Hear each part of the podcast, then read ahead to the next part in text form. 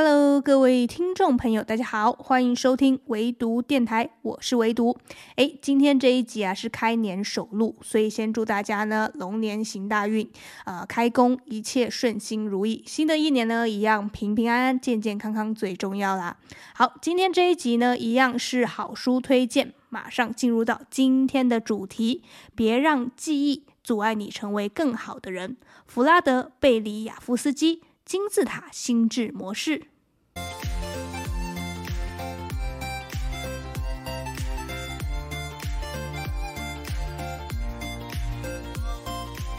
那今天呢，主要会分为三个部分做介绍。第一个部分呢，就是聊聊我为什么会推荐这一本书。第二个部分呢，就是讲讲我在这本书中看到了哪些亮点。第三个部分呢，就是讲讲我的感想。好，进入第一个部分，我为什么会推荐这一本书？其实一开始我看到这本书的书名的时候啊，我是没有什么兴趣的，因为心智模式我过去已经读过很多了，所以会觉得说，呃，一来我已经了解了，二来是觉得它会偏硬一点，偏科学、偏心理学一点，所以会觉得呃比较读起来可能会比较吃力，所以我就抱持着且走且瞧的态态度。因为我要撰写稿件嘛，所以我不得不呢，一定要把这本书认真的看完。结果啊，我真的认认真真的把这本书看完之后啊，才发现，哎呀，这真的是一本不容错过的好书。特别是你想要在新的一年啊，精进自我的能力啊，让自己呢更加成长啊，这本书绝对是不能错过了。它会给你练习的方式，给你步骤，以及告诉你呢为什么这样做有效。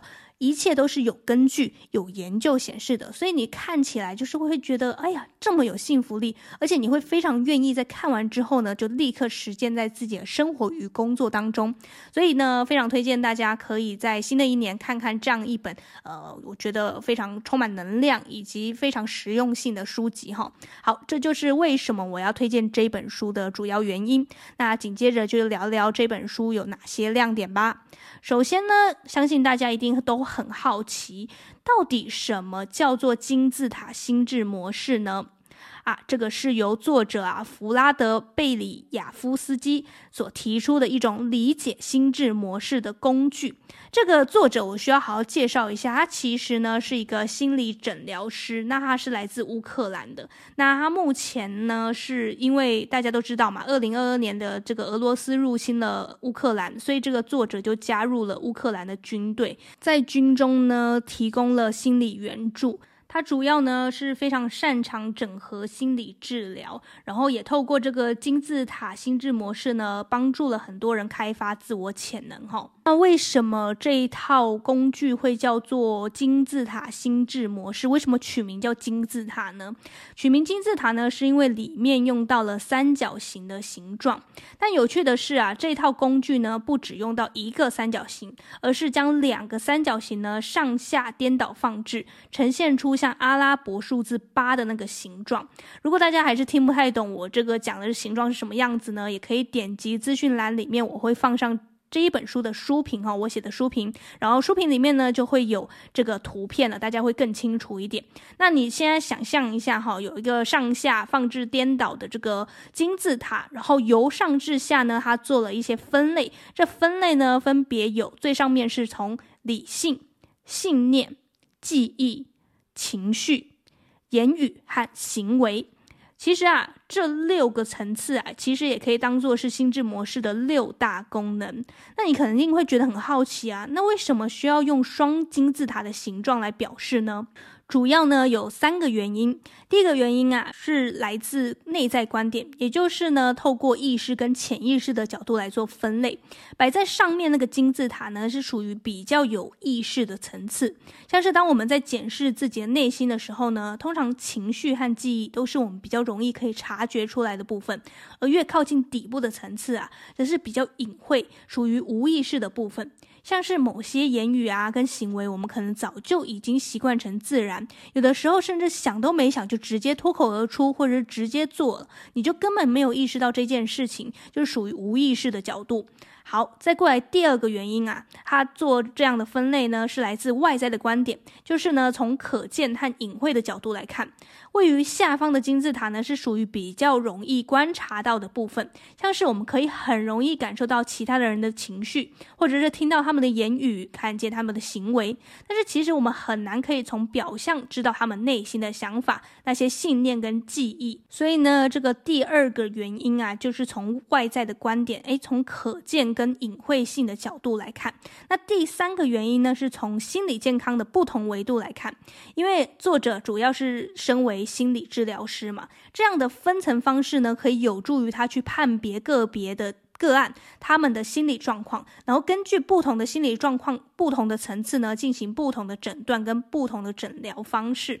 好，这样的分层模式呢，可以帮助我们更理解心智模式的具体功能，也会知道呢，在不同的层次当中呢，有什么应对的改善方式。好，这个呢，就是金字塔心智模式的整个架构。那紧接着呢，我想跟大家聊聊第二个亮点，就是关于这个金字塔其中一个分层，也就是记忆在里面扮演着怎样的角色。其实这本书让我觉得很特别的部分呢，是它把心智模式除了有分类、有主题在去做说明之外呢，它也把记忆跟心智模式串联在一起。也就是说呢，在作者的观点来看啊，心智模式是跟我们的记忆脱离不了关系的。就好比我刚前面有讲，心智模式是我们观看世界、判断事件的一种角度、一种方式。那假如我们没有过去的记忆，我没有过往的经验的话，那我们又从何来判断这个世界、判断这个事件对你造成的影响？根本没有，因为你没有记忆的话，你不知道从何判断，你不知道标准在哪里。所以他从这个角度来分析的话，记忆确实对我们心智模式是造成非常非常大的影响。比较特别的是呢，刚刚我在介绍那个金字塔分层当中呢，记忆呢明明就只占了其中一个部分啊，为什么会说它是一个很重要的角色呢？因为呀、记忆它会以不同的性质分散在各个层次当中，就好比在情绪的那个层次当中。呢就有属于情绪记忆的部分，像是啊，如果你小的时候呢曾经被狗咬伤，那么从今往后，你只要碰到狗呢，就会不自觉的想起这段记忆，然后看到狗就会下意识的感到害怕，想要闪躲，这就是记忆与情绪连结所造成的效果。还有一种呢，跟情绪记忆很像的，叫做情景记忆，它是分布在记忆的这个分层当中，它主要指的呢是我们对过去特定事件的情情节记忆，也就是当你回想起这段过往的时候呢，可以连同当时的情景、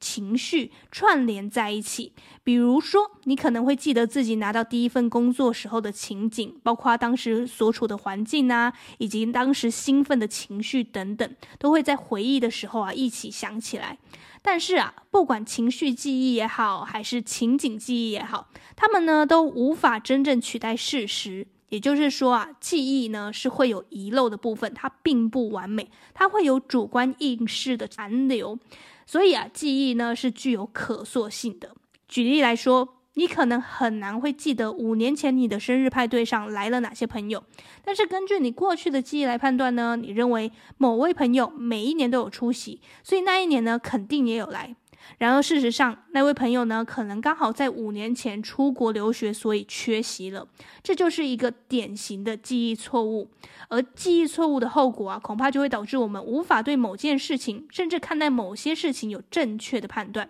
像是，如果你老是沉溺于过往不太开心的记忆，那么就会影响你未来的发展。所以，作者呢，就会建议我们透过三种练习方式呢，来帮助我们更理性的对记忆进行处理，进而改变心智模式，帮助个人发挥潜能。那这三种练习法是什么呢？第一种练习就是预留时间进行回顾。所谓回顾呢，就是想想自己过去有哪部分做得好，哪些部分需要再改进。这是帮助自己呢，从过去的经验中学习，帮助自己越变越好。其实这个啊，也是在很多不同的书籍中都有反复强调的吼。定期回顾是非常重要的一件事情，它可以让你知道说你现在前进的方向，或者说你有哪些需要改进的部分。这个都是一种自省的一种方式，让自己进步的一种方式。值得注意的是呢，作者认为啊，比起每日回顾这种频率过高，会容易影响自己的这个呃动力。那不如呢，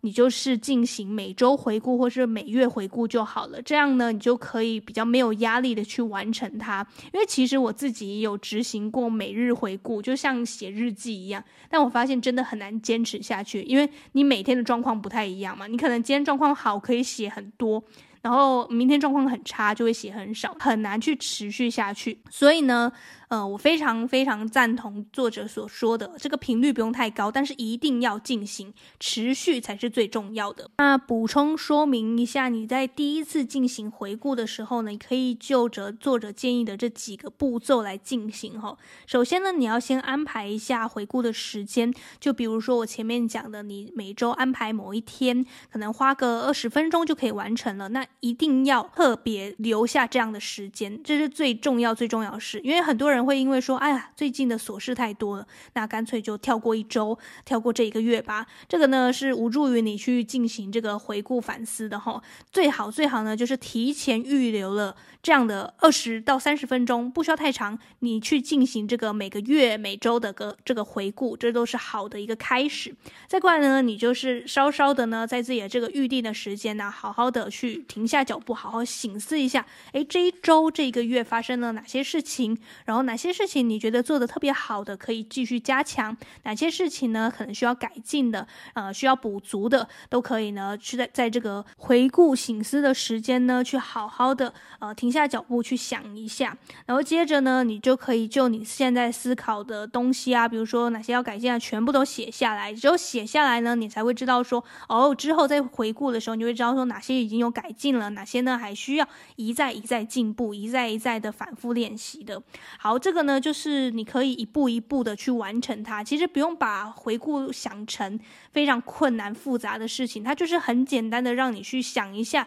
诶，做得好的事情是哪些？做得不好的事情是哪些？困扰你的事情是哪些？只要写下来呢，其实你就会。去正视这些事情，而不会只是放在心里，然后让自己觉得压力很大，然后又不知道从何解决。其实只要写下来呢，你就会知道说，哦，我之后要去解决它了，我已经看到它了。然后呢，我就会知道说，哦，我进步呃的方向在哪里，我需要努力的方向在哪里。这个呢，就是关于回顾这件事情的一些具体的步骤跟操作的方法。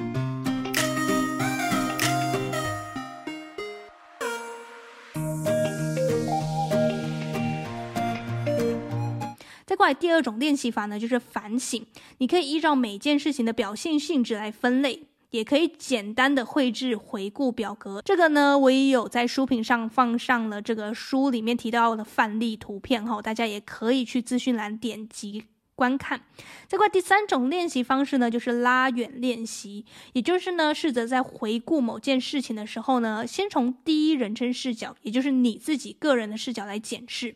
然后。再用第三人称视角，也就是其他人的视角呢，来检视自己所经历的事。这样呢，你就能对这整件事情有更清楚的认识，而不会只是局限在自己的单一视角。然后，嗯，你可能对这段经历、对这段回忆不是太好的时候，你一直沉溺在自己的单一视角，就会一直觉得很。很伤心、很难过、很后悔。但是如果呢，你这时候跳出来，用一种第三人称视角或者是上帝视角也好，来重新来反复看这一段你觉得不美好的回忆的时候，你会发现你可以跳脱出来了。你也可以知道说，其实没有那么糟糕。你可以从中学到一些教训，学到一些经验，这都是非常好的事情。总比你一直沉溺于过往，然后每次想起来都觉得啊痛苦万分还来得好。你一定要学着去转换这种记忆中或者经验中。带给你的价值，吼，好，这个呢就是这三种练习法，可以帮助我们呢，可以进行更好的这个记忆回顾，然后呢，让我们的记忆不会出现太多的偏差跟错误。最后呢，还想跟大家分享的就是书中有介绍一个呃关于调节情绪的方式，因为它其实有讲到很多可以改善我们心智模式嘛。那其中呢，当然有一个层面是关于情绪。那说到情绪管理、调节情绪，这个很多书都有讲到。但是呢，我特别想讲的就是书中有几个练习的方式，可以帮助我们很快速的上手，然后去呃更好的调节自己的情绪。当自己出现了负面情绪之后呢，怎么样运用这个非常简单的方式，简单的几个步骤就可以达到了。呃，特别想分享的就是关于呼吸，就是里面呢，他有讲到，我们通常在自己觉得非常焦虑不安的时候、紧张的时候呢，都是会用胸腔这边呼吸，就是会比较短促、急促的这种呼吸方式，那只会让你呢越来越呃没有办法，感觉喘不过气啦。其实你仔细想想自己紧张的时候，那种呼吸的频率就知道了，其实是很急很快的。那这个时候就很显然的，你正在紧张。那要怎么去缓解这个紧张呢？你可以试试看呢，用横膈膜呼吸，也就是用腹部的方式呼吸哈。你呢就是可以感受一下，把手放在腹部上面。如果你呼吸的时候呢，发现腹部在隆起的话呢，那就表示你是用在这个深层的呼吸。这个深层的呼吸呢，我们就可以比较平缓一下我们自己的情绪。呃，非常有趣的部分就是，我们知道情绪会影响我们的呼吸，但是我们很少会有人知道呼吸也会影响着我们的情绪。也就是说呢，今天想要创造一个呃我很平静、我很平稳的这个情绪的话呢，其实你可以简单透过呼吸就来创造出来。也就是你让你自己的呼吸诶比较平缓一点，比较慢一点，诶，那还真的就可以让你的情绪更加稳定。那当然，如果你现在觉得呃我需要更兴奋一点的话，那你可以让你的呼吸变得更急促，或者是说呢，应该很少人会有这样的要求了。但是如果你真的有这样的需求的话，你可以呢，透过你的呼吸，一样可以影响到你的情绪，这是双向影响的。这个是我觉得在这本书当中看到特别有趣的部分，就分享给大家。其实关于情绪的这个部分呢，我特别喜欢作者在书中讲到一句话，就是没有情绪是错误的。也就是说呢，即便是负面情绪也好，那种恐惧不安也好，它其实也是具有警示意味的。就是如果你没有这些情绪，没有这些负面情绪啊，你不会知道说，诶，这件事情我是这样的感受，我会觉得呃被受到威胁，感到恐惧，感到害怕，我就会知道说我是要做采取下一步行动了。它是一种提示，一种警示的作用。所以即便是负面情绪，它也不是错的，它也不是完全不好的。只有当你觉得情绪已经多到没有办法负荷，压得自己喘不过气的时候，它才会变成一种问题。但是如果单单就不同的情绪来讲的话，他们没有对错之分，所以一定要清楚这样的区别。然后，如果碰到自己的情绪啊，比如说你会觉得啊，我怎么又觉得心烦意躁啊，或者是我怎么又呃这么常发火啊？其实你最应该要做的是，不是觉得一很自责，或者是想说我的脾气到底。怎么怎么这么差？然后怎么什么时候才能改过？其实不用想那么多，你能正视自己的情绪就已经是很了不起的事了。因为其实现代人很少有人可以正视到自己的情绪。就比如说他已经在嗯、害怕了，他已经在不安了，但是他不正视他，甚至是说忽略他，假装他不存在，这其实才是最大的问题哈。其实你就正视你自己所有情绪，接受它，然后呢再想办法去处理掉它。这个是。我觉得一个成年人去管理自己的情绪最简单、最简单的方法，首先就是不要否认它，不要去把它排除掉，觉得这是不好的。然后我身上不应该有这些情绪，没有。其实每个人都会有不一样的情绪，就好比我们现在刚过完一个年嘛，那相信大家在跟家人呐团聚的时候，一定有一些磨合，有一些争执，或者说可能真的有一些情绪出现。那这些情绪其实你可以去检视它，说，诶，为什么会有这样的情绪？那它的根本原因是什么？什么让你觉觉得不安了，什么让你觉得恐惧了？其实你在自己去辨识它的过程中呢，你就已经可以更理性的去判断它们，就不会一直都是很感性的、很冲动的去想说，哎呀，好生气，好生气，但是你又不知道自己为何而生气，然后就整天这样子夜不能寐的，然后整天很生气，但是这是无助于让你。越来越好的嘛，那新的一年我们当然是期许自己越来越好。那当然就是从调节自己的情绪，做成做一个情绪稳定的大人，作为一个目标好了，新的目标，这不会很难，但是呢，也是我们呃需要一直持续努力的部分。你也在学习，我也在学习。我当然不能说我百分之百就是一个情绪稳定的人，我一定有自己的小情绪，但是我会知道说我在情绪出现的时候呢，我可以用什么样的方式，就比如我前面有讲到的呼吸，调节呼吸的方式。辨识他的方式，来让自己更好过一点。这个呢，就是我在这本书当中啊，讲到情绪的部分，我觉得特别有感触，然后也也觉得很推荐大家可以就这个章节好好去练习一下。哎，怎么样去调节自己的情绪？这些方式呢，都是非常实际好用的，不会让你觉得说非常有负担哈。好，那当然啦，书中还有介绍很多很多不同的这个改变我们心智模式的方式啊，因为里面也有讲到，就是说，诶，培养正念也有啊，然后怎么专注的思考也有啊，呃，培养好习惯的部分也有啊，特别是培养好习惯的部分呢，我特别建议大家可以跟着这个呃畅销书《原子习惯》一起观看，你就会有加成的效果，你会知道说，诶，怎么样去一步一步实践自己的习惯哈，当然是要培养好习惯在新的一年特别的重要。好，接下来呢，进入到我们的第三个部分，也就是我的感想。其实我觉得我自己非常的幸运哈，在新的一年呢，碰到了一本我觉得自己现在非常非常喜欢的书籍。当然啦，今年一定会再碰到更多更多不一样的书籍，然后一样也会有让我很喜欢的书。但就目前为止呢，这本书算是我开年来呢真的非常喜欢的一本书。它很正向，然后它有方法、有建议、有步骤，会让你觉得诶，看完之后是非常有收获的。所以非常推荐大家呢，可以在新的一年好好的阅读这一本书。我今天介绍呢，只是介绍了其中几个方法而已，几个层次而已。但是其实它就像我刚刚讲的，它有六大